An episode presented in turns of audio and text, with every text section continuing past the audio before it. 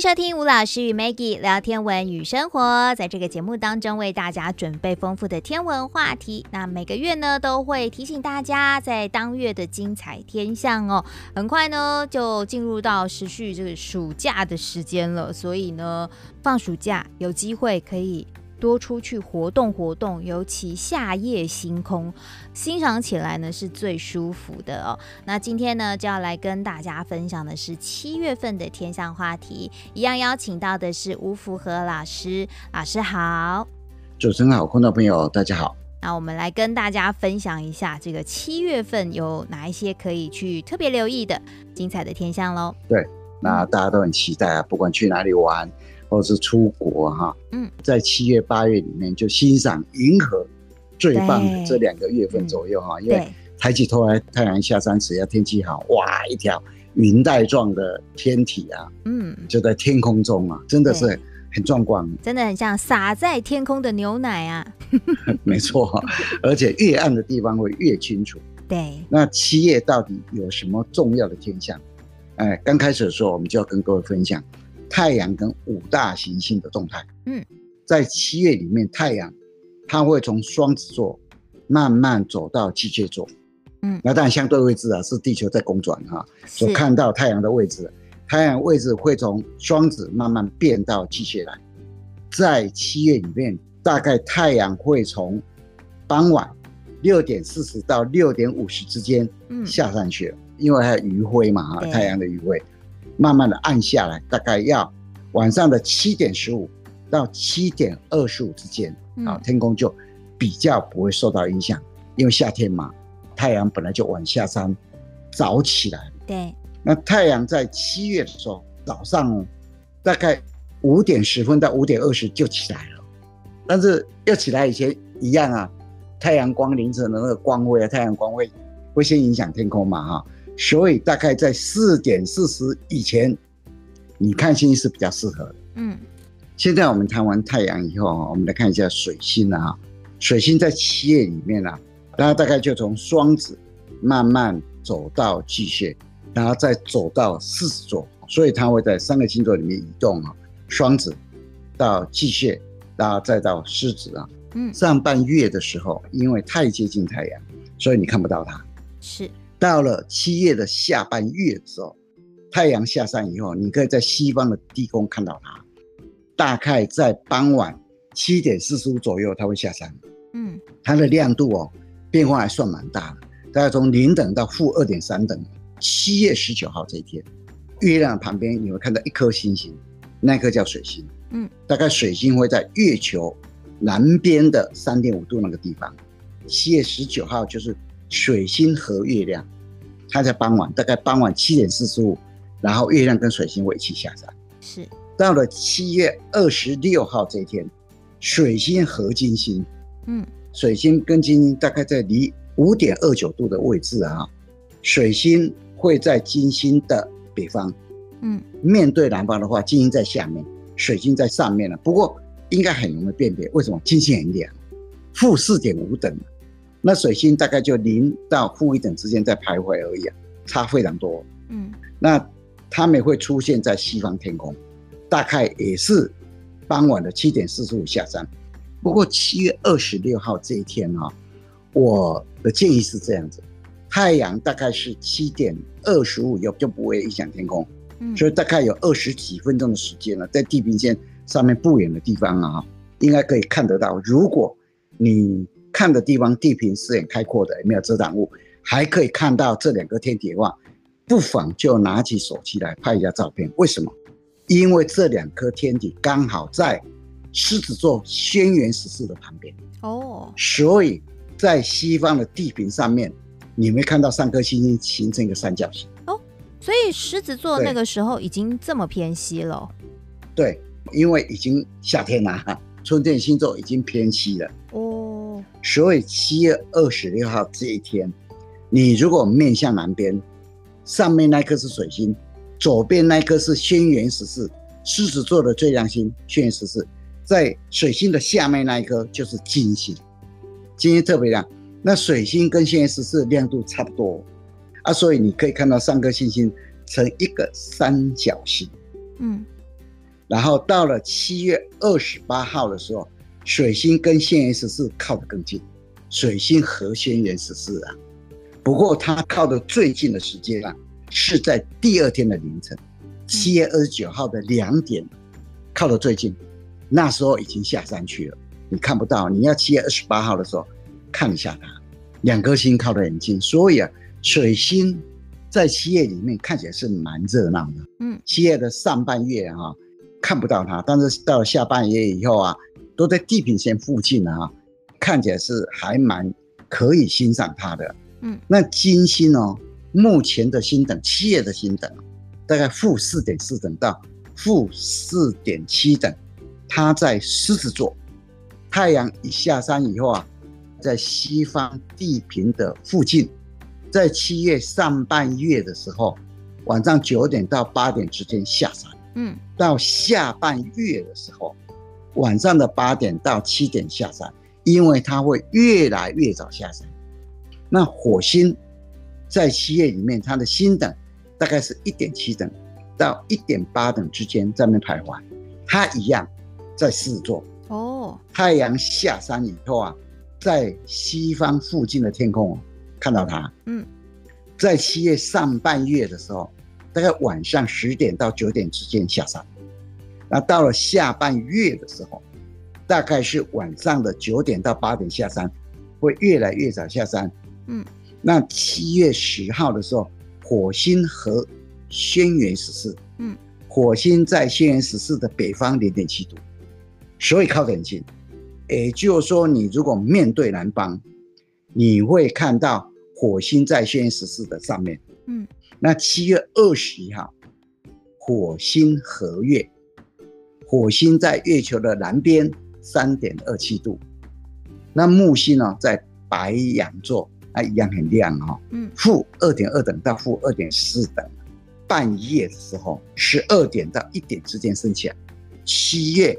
十二号木星合月，嗯啊，所以啊，你会在月球旁边呢、啊，陆续看到有些亮星在旁边，大概就是这几颗行星吧，哈。是。那土星目前在宝瓶座，它大概零点六等到零点八等之间徘徊啊。上半月的时候，七月上半月的时候，它大概在九点到十点之间升起来。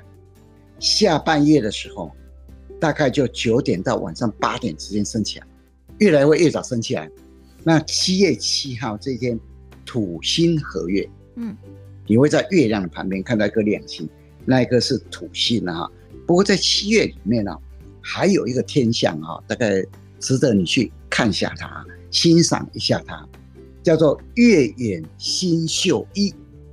这个星宿一不是长蛇座的哈，不是天蝎座的。星宿二的旁边那一颗叫星宿一，这个星是心脏的星，长蛇座的最亮星阿尔法星，我们叫做星宿一，那是天上星星的星啊，天上星星的星哈，嗯，那天蝎座是黄道星座啊，黄道跟白道之间啊，它相交大概五度九分而已啊，所以月亮常常会遮挡这些天体啊，嗯，那七月二十八号那一天礼拜五。月亮会挡住了星宿一，那星宿一在哪里呢？大家一定知道天蝎座。那等一下我们为各位介绍怎么找天蝎座。那天蝎座的它的心脏的位置啊，有一个最亮的星星叫做星宿二，我们叫伤星，又叫做大火。你面对星宿二，右手边就星宿一，左手边就星宿三。从商朝以后叫皇帝的天区哦，那个地方。占卜上啊，叫皇帝的天区，星宿二在占卜上叫天王哦，嗯，那星宿一叫太子哦，那星宿三叫世子哦，所以整个在占星上啊，那边是皇帝的天区哦。那你面对星宿二，右手边就星宿一，左手边就星宿三，那这两颗啊，星宿一跟星宿三跟星宿二形成一个弯弯的形状，有一点不是直线哦，有一点弯弯的，所以。民间呢，把它叫做扁担星，嗯，好像一个人挑着重担嘛，啊，那扁担会有点弯曲嘛，所以这三颗星有点弯弯的，就这样子。那七月二十八号那一天是农历十一号，那月亮呢是寅土月，月亮哦，从农历初一开始我们叫朔嘛，慢慢的看到一点小小的月亮叫满月，过来就上弦月，上弦以后啊，大概八号、九号、十号、十一号叫寅土月，就比上弦多一点点。农历十一叫做寅土月哈，寅满的寅，寅满的寅叫寅土月啊。那星宿一是天蝎座的第四亮星，嗯，Delta 星等大概二点九等。那寅土月啊，月亮有多亮，你知道吗？负十一点七九等，大概负十一点八等啊。嗯，所以你如果要看月影星宿一，我的建议拿着双筒望远镜看一下它。嗯，那七月二十八号那一天呢、啊，会从晚上十一点十八分，星宿一会从月球的暗的边缘被挡住。嗯，从风暴洋暗的部分那边进去。那到了半夜十二点二十，会从维纳海那边出来，所以它会从风暴洋进去，从维纳海出来，哦、也就从月球暗的边缘风暴洋那边进去，会从月亮亮的部分维纳海那边跑出来，就这样子，嗯、也是难得的天象啊、哦！各位七月二十八号那天，反正是暑假嘛，对不对？只要天气好啊，啊月亮很亮啊，你就拿着双筒望远镜啊哈。来看一下，嗯，那当然了，在七月里面呢，还有一个天象，就宝瓶座的 Delta 星，Delta 星这个第四亮星，它的南边一点点辐射点都在哪里？有一个流星雨，宝瓶座 Delta 南流星雨。不过这个流星雨啊，大概每一个小时最多的是二十五颗，跟各位介绍一下而已啊。因为啊，那一天农历十三哦，那天农历十三，嗯，那月亮啊，傍晚五点就升起来。那到了凌晨三点才下山，这个宝瓶座 Delta 南流星雨啊，它的极大极落在七月三十号。嗯，那这个辐射点晚上八点三十分从东偏南的位置升起来，月亮正亮啊，所以啊，呃，只是跟各位分享，刚好在七月有这个流星雨。嗯，那在七月里面呢，有两个哦，看了非常。啊，让人害怕的节气啊！嗯，七月七号的小暑，七月二十三号的大暑，就这样子。嗯、哇，这个看到这两个，所以要 放暑假，对要放暑假。哎、嗯，小暑通常是落在七月六号到八号，那今年刚好落在七月七号。它的意思就是说天气啊越来越热，但是还没有达到极点哦，非常热哦。小暑有三种物候状况，第一个。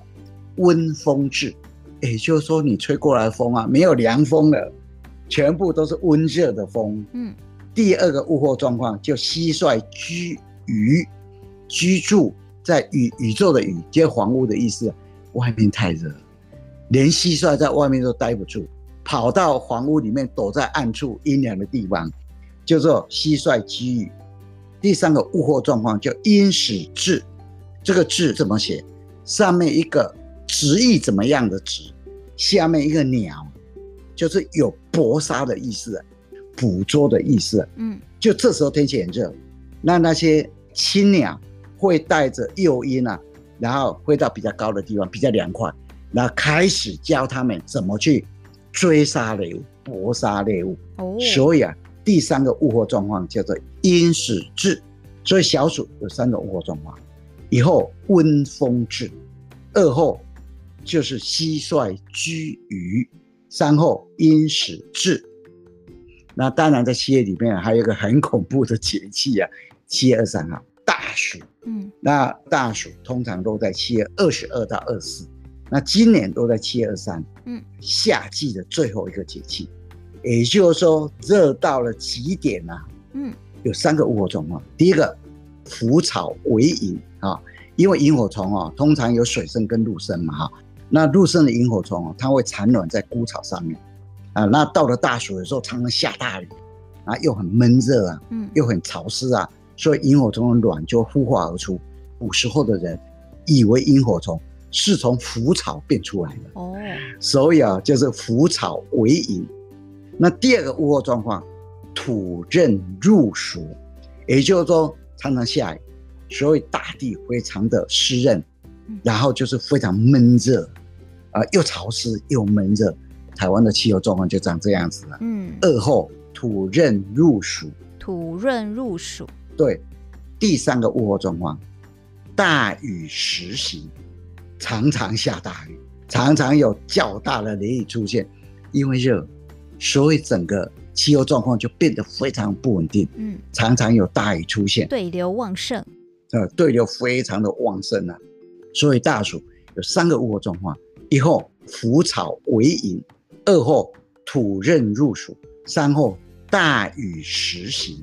嗯，那当然了，啊，到了七月以后啊，七八九月这三个月啊，我们要来跟各位分享怎么辨认夏天星座。嗯，夏天呢，啊，天气很热，常常有很多人都会跑到野外去啊。那如果碰到天气好，抬起头来满天星星啊。所以啊，我们就利用这三个月份来跟各位分享如何辨认夏天的星座。嗯，那辨认夏天的星座，依我自己的经验呢、啊，我都把它分成三个顺序来辨认。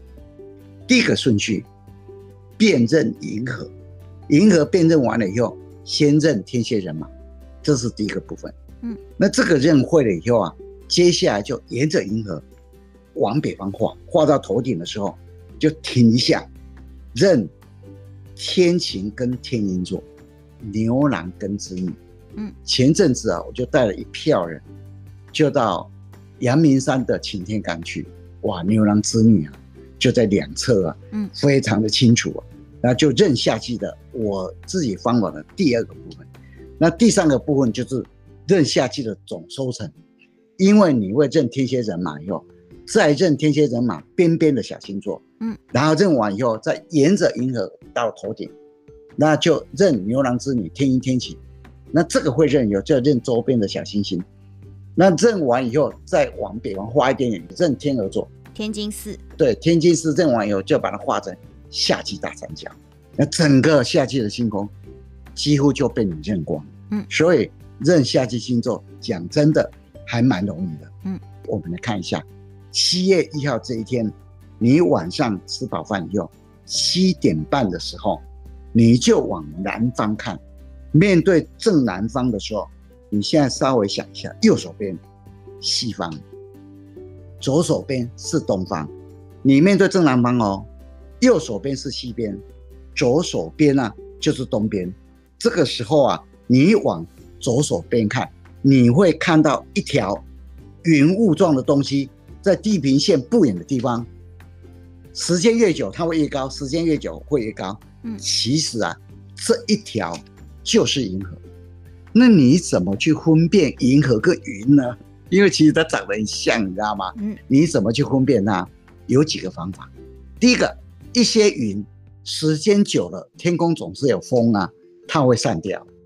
但是如果是银河哦，只要天气好，风再大都没有关系。那个形状就是那个形状，就是一条云雾状的。那第二个，如果天空中有云，那如果形成长条状的，不管什么形状，它不会随着时间一直从东边移到西边，不会的。但是这一条云带状的云河，它就会这样子。嗯，譬如说七月一号这一天七点半，你在左边东边的地平线附近看到它，你大概到了隔了两个小时九点半。慢慢的，快来到大概三十度的位置了，嗯，因为它就跟天上星星一样啊，大概一个小时就走十五度，一个小时就走十五度啊，所以两个小时就走三十度啦，所以就越来越高，越来越高哦，而且样子就长这样子啊。你如果看到这个东西啊，这个天体啊，它就是银河，你就不要怀疑，它就一条银河。你现在会认银河以后啊，你就对着银河，那对着银河的右手边，右边呢，你可以看到一个形状。像 S 的形状，像钩子的形状，越靠右边那边啊，那个钩子越靠右边的地方啊，有三颗星星形成一条线，这是一条线，那就是天蝎的头。嗯，有一点弧线，不算很，有一点点小弧线。嗯，对，有一点小弧线了。那你弧线呢，就往左边画，那画成 S 形状，亮星就星球二。嗯。整个那个 S 形状最亮星就是那一颗星你，叫星球二，红红的，哎，红红的，我们叫大火嘛，那就像钩子一样画下来，那这钩子的尾巴就在银河里面，就在银河里面，这个星座就叫做天蝎座，在银河的右边，嗯，也就在银河的西边。那我们认星座有跟各位分享过，它有几个技巧，对称性，我们认星座。要有一个想法，它是对称的。所以你看，八十八个星座，有大就有小，有大熊就有小熊，有大犬就有小犬。那如果这个形状是人物，这个星座是人物，它一定很雄壮。怎么样展现雄壮？腰很细，肩膀宽。还有一种对称性，就是有南就有北，有南斗六星就有北斗七星，通常都长这样子。那如果这个星座是一个凶猛的星座，那一定有人制服得了它。所以天蝎是夏天的一只毒蝎，很凶猛哦，一定有人制服得了它。嗯，在银河的彼岸啊，就它的对面啊，银河的东边，因为天蝎在西边嘛。对，在银河的东边啊，跟它对称的，就有一个半人半马的动物，拿着弓箭射向他的心脏。我们叫做人马座。嗯，在占星里面。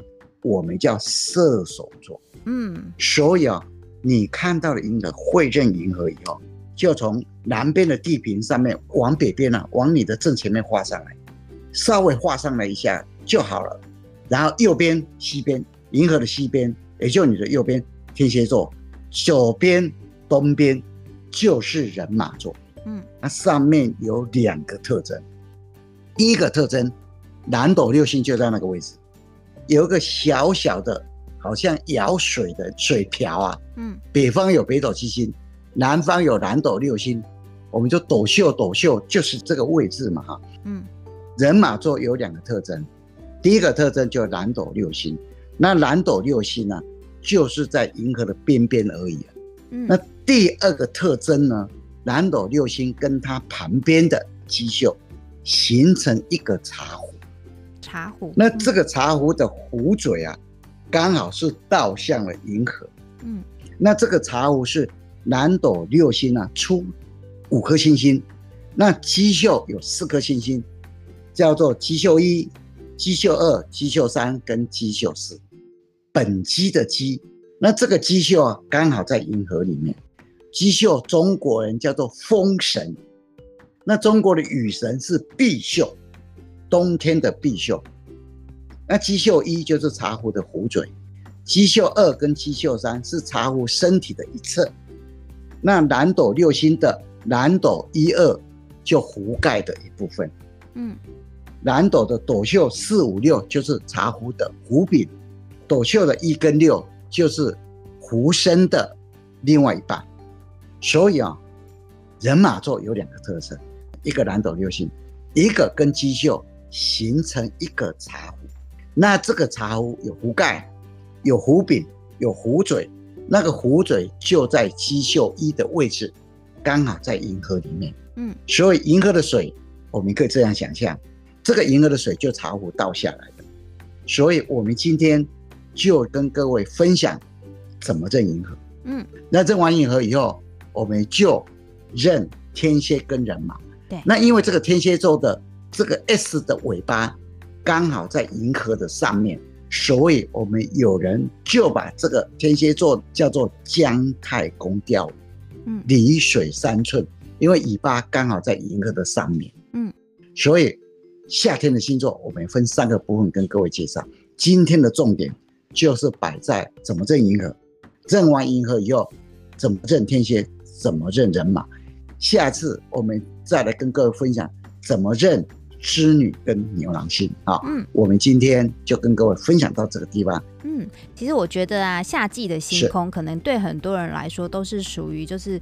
对星空认识的一个启蒙，因为就像刚刚我们提到，哎、嗯，夏天有暑假，小的时候呢，其实最常就是在暑假的时候可以有夜间的活动，天气又舒服，所以真的哦，是就是夏季的星空，我们可以好好的来认识一下哈。那也许哎，有一些这个夏季星空的认法，你小的时候也接触过，那我们也可以来把它复习一下哦。